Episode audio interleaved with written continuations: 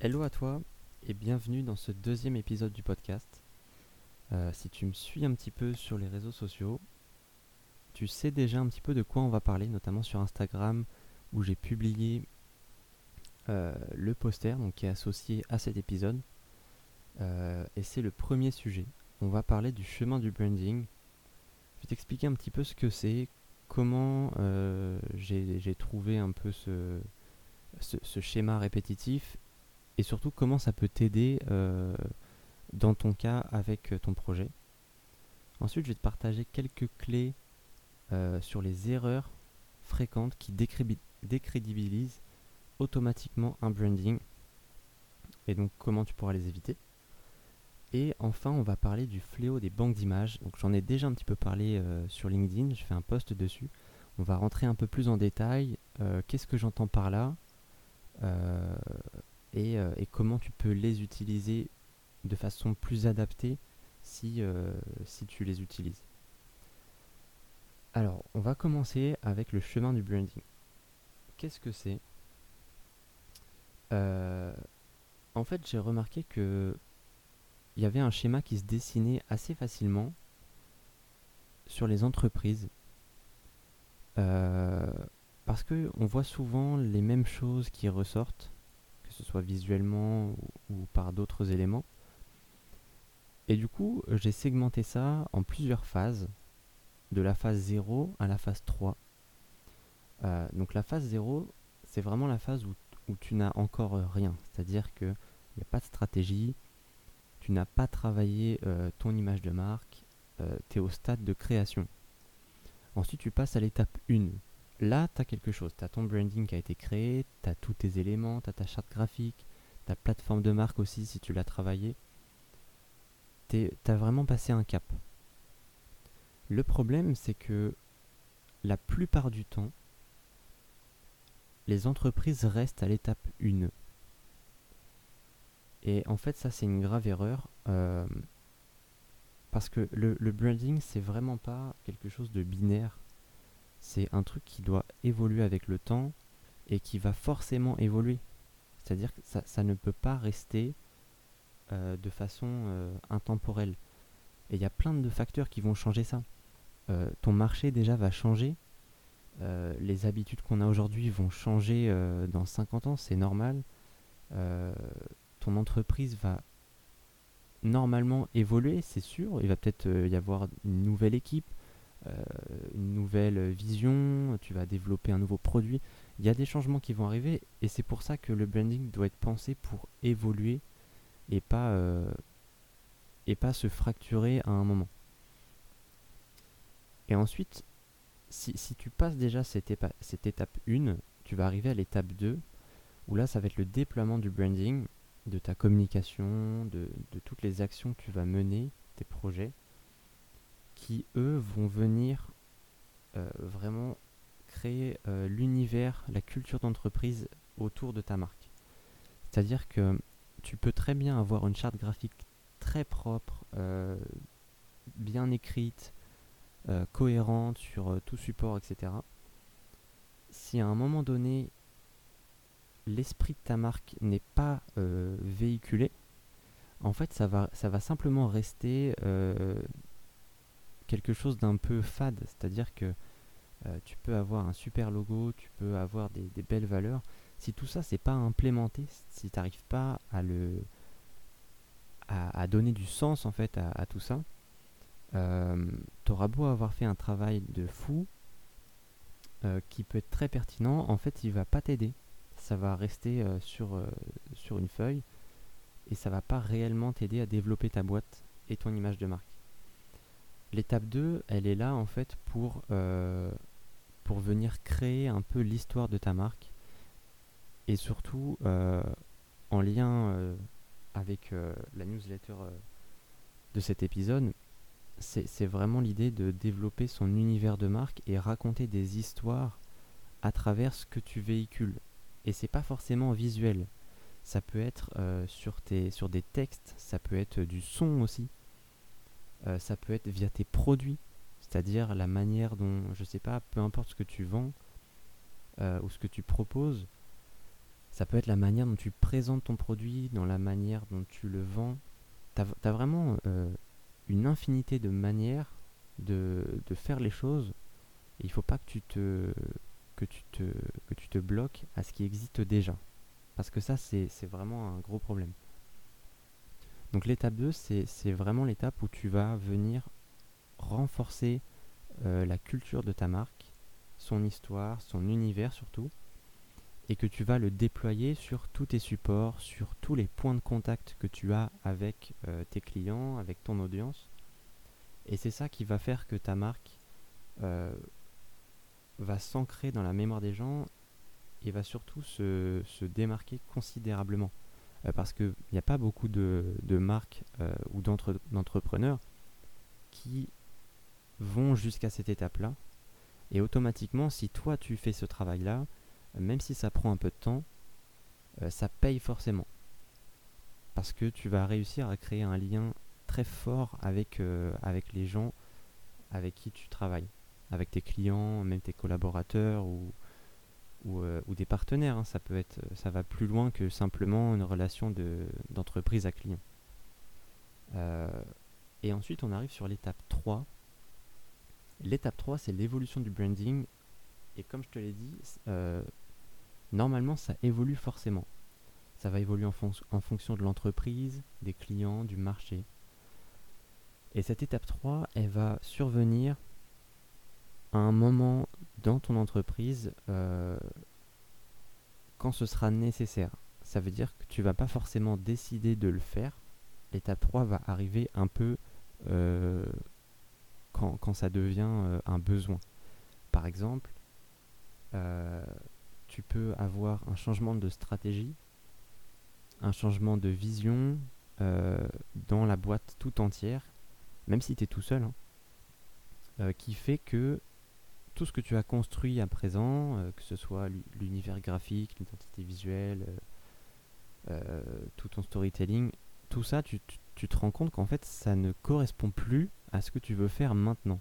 Ça l'était avant, mais euh, les choses ont évolué et c'est pas forcément négatif. Évoluer, c'est dans les deux sens.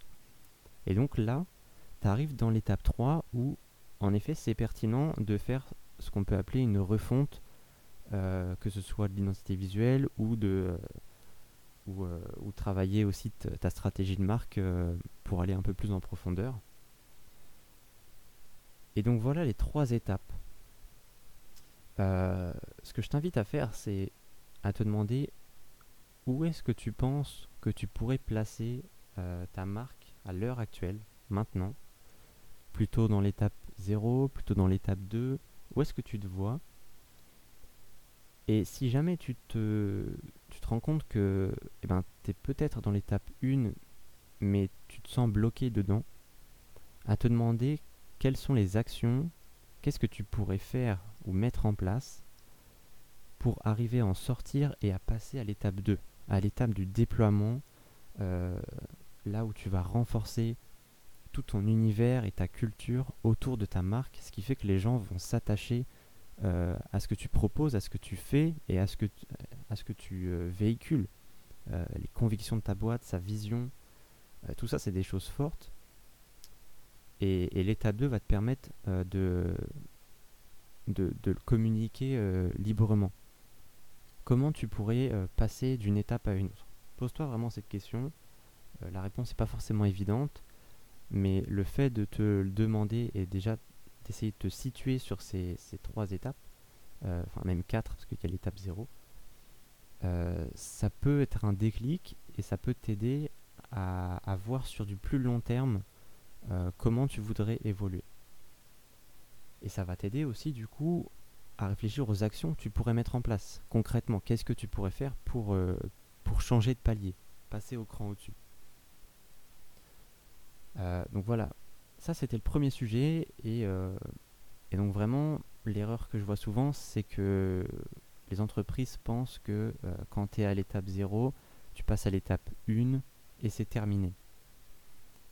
Et si tu penses être dans ce cas-là, je t'invite euh, du coup à, réfléchir à tout ça et à te demander euh, comment tu pourrais changer euh, la position dans laquelle est ta marque pour l'amener au niveau supérieur. Maintenant que je t'ai raconté ça, euh, on va parler des erreurs qui décrédibilisent ton branding automatiquement. C'est-à-dire que c'est des erreurs fréquentes qu'on voit souvent, t'en vois forcément passer sans le savoir, mais t'en vois passer. Euh, la première, et je pense euh, que c'est sûrement la plus fondamentale, c'est l'incohérence. L'incohérence, qu'est-ce que c'est?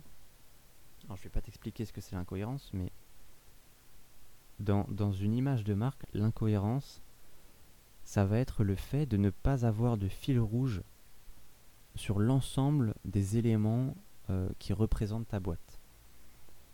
Euh, par exemple, de manière très simple, euh, si tu utilises du rouge partout et que d'un coup tu décides d'utiliser du bleu, ça c'est de l'incohérence. Alors tu vas me dire comme ça c'est très facile à comprendre. Euh, en fait, l'incohérence elle se voit surtout dans les détails. C'est ça qui fait que euh, on le remarque et on, va plutôt avoir tendance à remarquer les incohérences que les choses cohérentes qui nous semblent banales en fait. Euh, parce que justement pour nous c'est normal.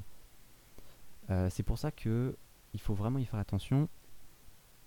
Et si je te parle de ça, c'est parce que la cohérence de ta marque, c'est le premier élément qui va créer la confiance avec tes clients. C'est le premier élément qui crée de la confiance. Et évidemment, si tu crées de la confiance avec ton client, tu as beaucoup plus de chances de pouvoir après euh, le fidéliser, attirer de nouveaux clients et, euh, et convertir finalement. Il n'y a pas de conversion sur une boîte qui n'inspire pas confiance. Quand tu arrives sur un site euh, qui, est, qui est très douteux, où tu te demandes qui l'a fait, tu sais même pas de quoi ça parle, tu sais pas où aller, à aucun moment tu vas rentrer le numéro de ta carte bleue dedans ou tu vas contacter la personne parce que t'as pas confiance et donc forcément tu te dis si je vais plus loin ça va pas être une bonne chose alors ça paraît très simple et pourtant c'est tellement simple que euh, beaucoup de boîtes passent au-dessus c'est triste hein, mais euh, je pense que tu peux le remarquer sur plein de choses alors des fois c'est vraiment sur du détail c'est à dire que euh, tu peux avoir toute une cohérence, une charte graphique très complète, plus de 100 pages. Et quelqu'un va utiliser la charte graphique un peu à sa manière. Et, euh, là, tu crées un peu une fracture sur tout ce qui a été empilé. ça peut arriver très vite. Alors, ça peut arriver, c'est pas très grave. Ce que je veux dire par là, c'est qu'il faut pas que ce soit machinal et il faut pas que euh, ce soit trop conséquent. C'est-à-dire qu'une petite incohérence euh, sur des centaines et des centaines euh, d'éléments, c'est pas très grave. Ça se corrige. Là où ça devient grave, c'est si sur des centaines d'éléments, t'en as une majorité qui n'a aucun sens, qui n'a pas de, cohérence et qui n'est pas du tout adapté à la stratégie de l'entreprise. Ça, ça se voit. Euh, et, évidemment que les gens vont pas plus loin. C'est normal. Hein. Donc la première chose qu'il faut avoir en tête, c'est que il faut que tu définisses des, grands principes euh, sur ton univers, sur ton identité par exemple. Mais il faut, s'y tenir. C'est-à-dire que tu peux pas définir une charte graphique par exemple, euh, ou même une plateforme de marque, et euh, une fois qu'elle est là, te dire bon bah c'est cool, mais peut-être qu'on pourrait tester ça et, voilà, inconsciemment tu, tu, changes un petit peu de trois éléments. sauf que bah, très vite, tu vas en changer un, puis un, ça, va devenir normal, et donc tu vas en changer après un autre, et un autre, et deux autres. Alors imagine si tu es tout seul, c'est moins exponentiel, mais quand tu as des gens qui bossent avec toi, c'est très rapidement dans le mur ça. Euh, donc il faut vraiment que tu fasses attention à ça, à avoir une cohérence et à s'y tenir. Et en étant régulier sur tout ça, tu vas créer de la confiance avec les gens et tu vas pouvoir les convertir beaucoup plus facilement. Et même par la suite, quand tu voudras lancer, euh, je sais pas, un, nouveau produit par exemple, euh, tout ce que tu auras construit en amont va t'aider à, euh, à construire la suite, à, à fidéliser les gens qui sont déjà avec toi. quand tu as 100% confiance en quelqu'un qui fait des formations que tu as déjà acheté, ben évidemment que tu vas presque acheter les yeux fermés une formation qui t'intéresse, qui, vient de sortir de cette même personne. Parce que tu as, la sensation de la connaître, tu sais que le travail déjà fait, euh, toi, ça t'a aidé, tu as confiance euh, en cette personne. Et donc c'est pareil pour une marque, c'est exactement la même chose. La deuxième chose dont je voulais te parler, euh, c'est la banalité. Alors qu'est-ce que j'entends par là? Un peu comme euh, l'incohérence, c'est un truc qui est très fréquent mais qui est hyper triste. Euh, ce que je veux dire par là, c'est que malheureusement beaucoup de boîtes n'ont pas encore conscience de l'enjeu du branding euh, à l'heure actuelle. C'est-à-dire qu'il y, a quelques années, c'était pas forcément primordial. sauf qu'aujourd'hui, c'est tellement simple de lancer une boîte, c'est tellement simple de vendre quelque chose que euh, la concurrence et, euh, et, la société fait que euh, des concurrents, il y en a partout.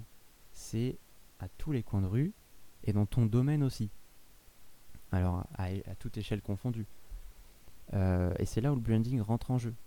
C'est-à-dire que la personnalité de ta marque, globalement, fait que ça la rend unique, ça la rend singulière sur son domaine et ça crée une relation émotionnelle avec ses, clients.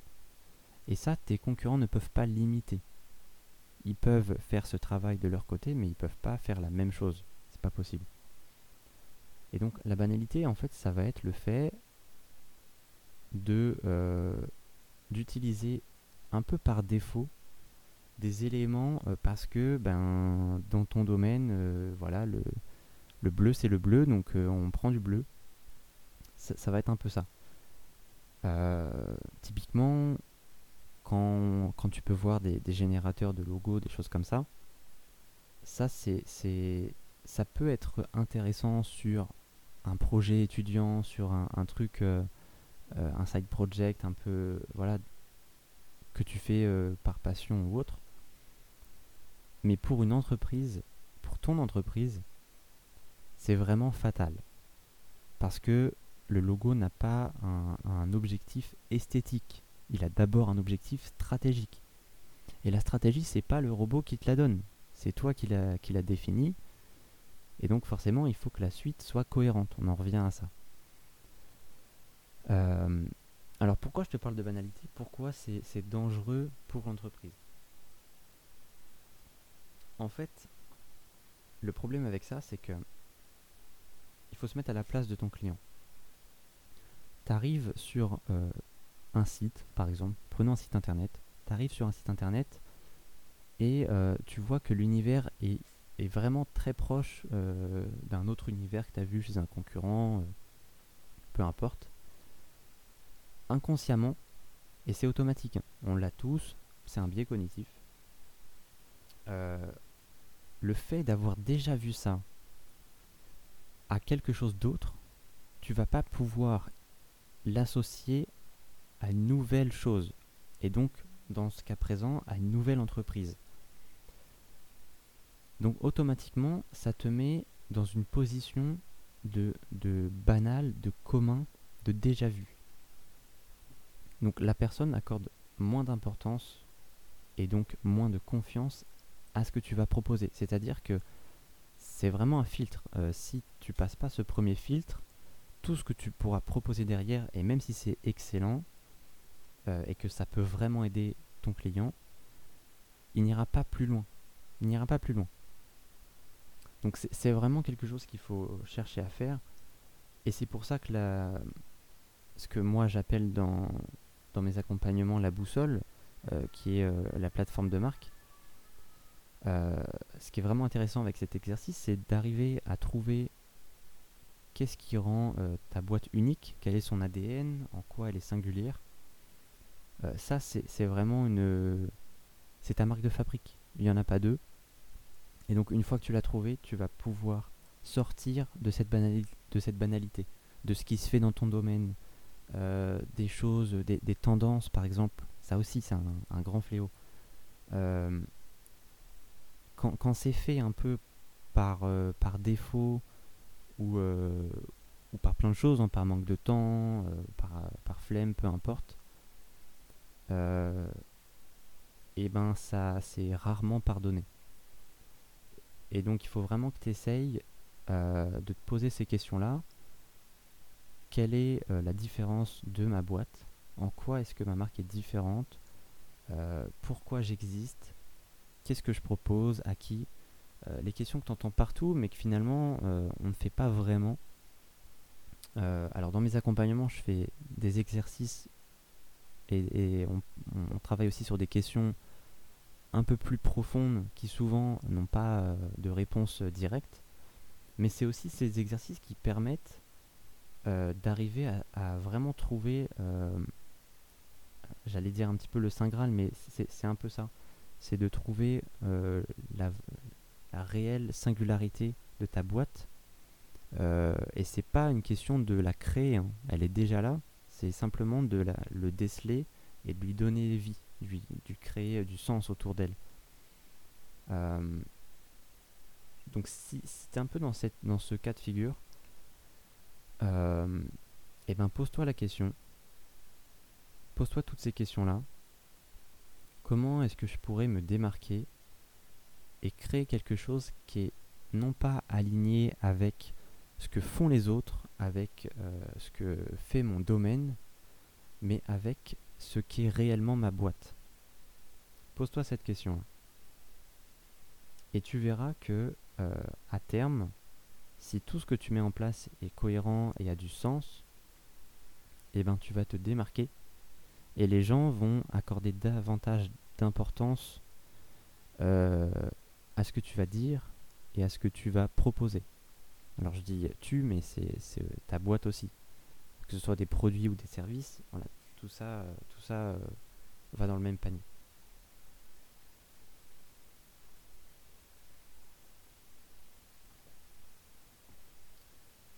Donc voilà pour le deuxième point. Euh, on arrive au dernier point dont je voulais te parler. C'est un grand sujet. Euh, parce qu'aujourd'hui c'est très facile. Je te parle évidemment des banques d'images. Et j'ai appelé ce, troisième sujet le fléau des banques d'images, c'est aussi le nom de, mon post LinkedIn. Euh, parce que, comme je viens de te le dire, c'est très facile d'aller sur une banque d'images euh, libre de droit, gratuite ou payante, et de trouver des images euh, pour illustrer un propos, un visuel, voilà. Le problème avec ça, c'est que euh, tout comme la banalité dont je te parlais juste avant, ça te met dans une position de, euh, de très plat. Tu, vois ce que je veux dire? C'est-à-dire que ça te, ça, te, ça ne met pas du tout en valeur euh, ton message, ça le rend très fade. par exemple, si, tu veux faire un post et que tu utilises des, des images libres de droit, et j'irai plus en détail après sur pourquoi ça peut être intéressant et comment t'aider à bien l'utiliser. Mais avant, je veux, bien euh, rentrer en détail là-dedans parce que je, trouve ça vraiment dommage euh, de choisir ça un peu par défaut, c'est-à-dire qu'on voilà, n'a pas d'outils euh, autre que ça et on se dit bon bah l'image est sympa, voilà. pourquoi faut s'éloigner de ça? Parce que d'une part, tout le monde connaît ces images. C'est-à-dire que c'est très rare d'avoir une image qui n'est pas reconnaissable, une image libre de droit. Ça a souvent la même tonalité, que ce soit sur les, prises de vue et sur l'intention. C'est souvent le même délire et ça se reconnaît très facilement. Et tout de suite, euh, ça, voilà, on se dit, bon, c'est très commun, je l'ai vu dix mille fois, c'est super chiant et, euh, voilà, ça, ça ne met pas du tout euh, en valeur ton message, ton produit, ton service, peu importe. Ça, c'est la première raison. Et la deuxième, c'est que, ben, malheureusement ou heureusement, il y a beaucoup de gens qui les utilisent, des concurrents aussi. Et, les utiliser à ton tour, c'est vraiment ben, remettre un coup dans la machine qui tourne déjà, tu vois. C'est-à-dire que ça, ça ne, ça ne t'aide pas du tout dans le développement de ton branding. Le branding, c'est vraiment une question émotionnelle. C'est un lien que tu crées avec tes clients. Euh, et tu te, doutes bien que en suivant un chemin qui a déjà été tout tracé, tu, ne peux pas en sortir, c'est automatique. Euh, et donc, l'une des solutions que, je détaillerai un peu plus après, ça va être de s'approprier les images. Mais avant ça, je, je voudrais te dire comment tu peux les utiliser. Enfin, pas comment, mais quand tu peux les utiliser. Euh, parce que oui, tout le monde n'a pas les moyens de... Enfin, quand je parle des moyens, c'est euh, pas financier, les moyens euh, techniques. de, bah, de travailler un visuel, de retravailler, retraiter une image par exemple. Donc, bien sûr, là où c'est dangereux, c'est de l'utiliser par défaut, c'est-à-dire euh, euh, de penser que c'est la seule solution. Ça, c'est dangereux. Si tu veux vraiment dégager la personnalité de ta marque et, créer quelque chose de, plus fort que tes concurrents, euh, le meilleur moment pour les utiliser, je pense, hein, ça reste mon avis, euh, ça peut être intéressant sur des projets euh, en, early stage, des, projets qui sont en lancement, qui sont en bêta test, des, projets personnels par exemple, des trucs associatifs, parfois ça peut être intéressant. si c'est un side project voilà, que tu fais dans ton coin, voilà. Ça peut être intéressant, pourquoi? Parce que l'enjeu est moindre et dans le cas où tu es en phase de un peu de bêta test pour ta boîte, tu, voilà, tu veux tester un peu ton marché, ton produit, etc. Euh, c'est intéressant dans une première phase. On en revient au chemin du branding. Tu es, dans la phase 0. Donc oui, tu peux te permettre d'utiliser ça sans forcément retravailler l'image, etc. Euh, en revanche, il faut pas que euh, ce soit normal de l'utiliser constamment. Parce que des boîtes qui font ça, j'en ai vu. Et franchement, euh, c'est vraiment triste pour elles de, se conditionner à quelque chose de, très, euh, de très plat, sans, sans, âme en fait. Hein. C'est vraiment ça. parce qu'on en voit tellement, on sait à quoi ça ressemble. Et au fond, est-ce que sans l'image ce serait pas mieux? Des fois, c'est à, se le demander. Hein. Euh, que je pense que tu peux faire bien mieux. Donc encore une fois, je te dis pas qu'il faut euh, abolir les banques d'images, c'est hyper utile, j'en utilise aussi, euh, mais pas dans mes pas dans mes visuels. J'utilise pour pour d'autres pour d'autres projets ou de, de manière différente, mais dans mon cas, je l'utilise pas pour euh, illustrer des, visuels ou des propos. Euh, donc oui, c'est hyper intéressant. Mais ce que je veux dire, c'est que ça ne doit pas être ta seule solution. Il y a plein de manières euh, de créer un branding et si tu as besoin d'images, sache qu'une image, c'est pas que des photos. Une image, ça peut être une illustration, ça peut être, être uniquement de la typographie, ça peut être, euh, je sais pas, des, petits dessins que tu as fait à la main. Euh, tu peux être nul sur Photoshop, on s'en fout. Si dans ta stratégie c'est intéressant de gribouiller un petit peu, euh, si tu as une tablette graphique, même à la souris, hein. La souris, justement, ça, te donne une contrainte intéressante d'avoir une souris et pas un stylet.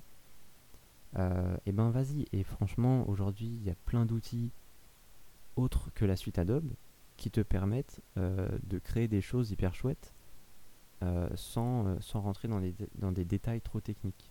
Donc c'est à la portée de tout le monde dans, une, première, dans une première phase, dans la phase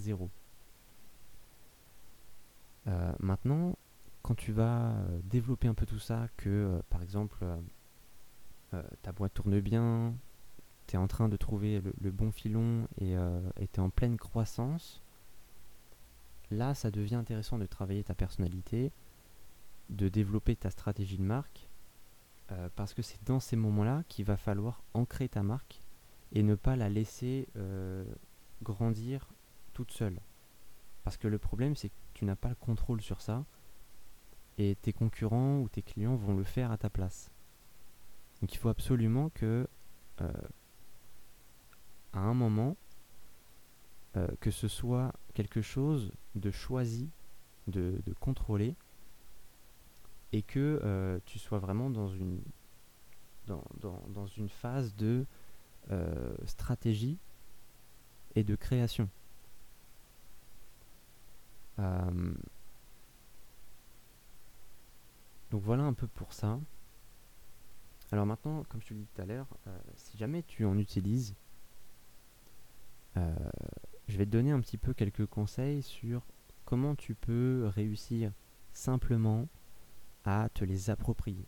Et qu'est-ce que ça veut dire s'approprier une image? C'est euh, réussir à transformer quelque chose qui n'est pas à toi, qui est froid, à quelque chose qui te correspond. Qui te correspond à toi, à, ta marque, surtout à ton branding. Euh, ça peut être plein de manières. Ça peut être euh, travailler la colorimétrie de l'image. Tu vas me dire, euh, oui, mais c'est vachement complexe. ça s'apprend et de manière très simple, tu peux, si c'est intéressant, si c'est pertinent dans ton cas, simplement ajouter un filtre de couleur sur ton image pour avoir l'image, par exemple, avec un filtre rouge.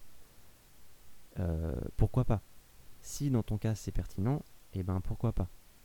Ça peut être ça, ça peut travailler les images en noir et blanc.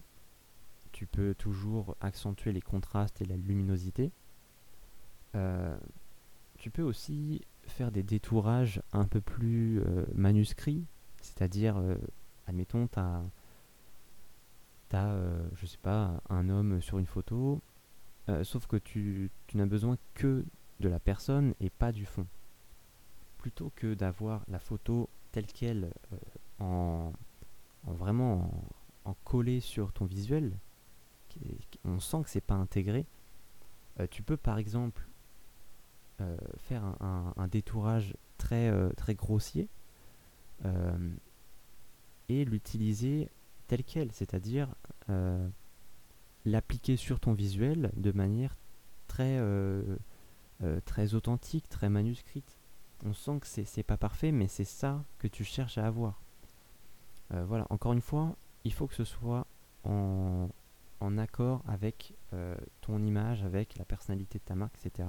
Je reviens dessus, mais c'est important parce que si tu fais ça parce que ça te plaît à toi, uniquement à toi, et que ça n'a pas de sens réellement, euh, bah en fait ça, ça ne t'aide pas du tout. C'est-à-dire que oui, c'est très joli, les gens vont trouver ça joli ou moche, peu importe, ça ne t'aide pas. Et le, but, c'est quand même d'arriver à te démarquer et à créer un, lien fort avec tes clients. Et tu n'y arriveras pas si tu te bases uniquement sur tes goûts personnels. Donc j'insiste là-dessus. Euh, donc voilà, tu peux faire euh, travailler un filtre, tu peux travailler euh, du, du, détourage un peu grossier. rien qu'avec ça, tu as la possibilité de faire pas mal de choses. Tu peux aussi les intégrer dans des formes. Tu, peux, tu peux redessiner dessus, par exemple. je te donne un peu des, trucs qui me sont venus comme ça, mais de, façon très simple, vraiment simple, sans même passer par la suite Adobe si tu n'es pas familier avec ça, tu peux t'approprier une image et lui donner du sens lui donner du sens et, ne pas la laisser euh, vivre d'elle-même sans, aucune raison. C'est-à-dire que elle est là, mais en fait, elle, elle ne t'aide pas du tout. Elle appuie pas ton propos.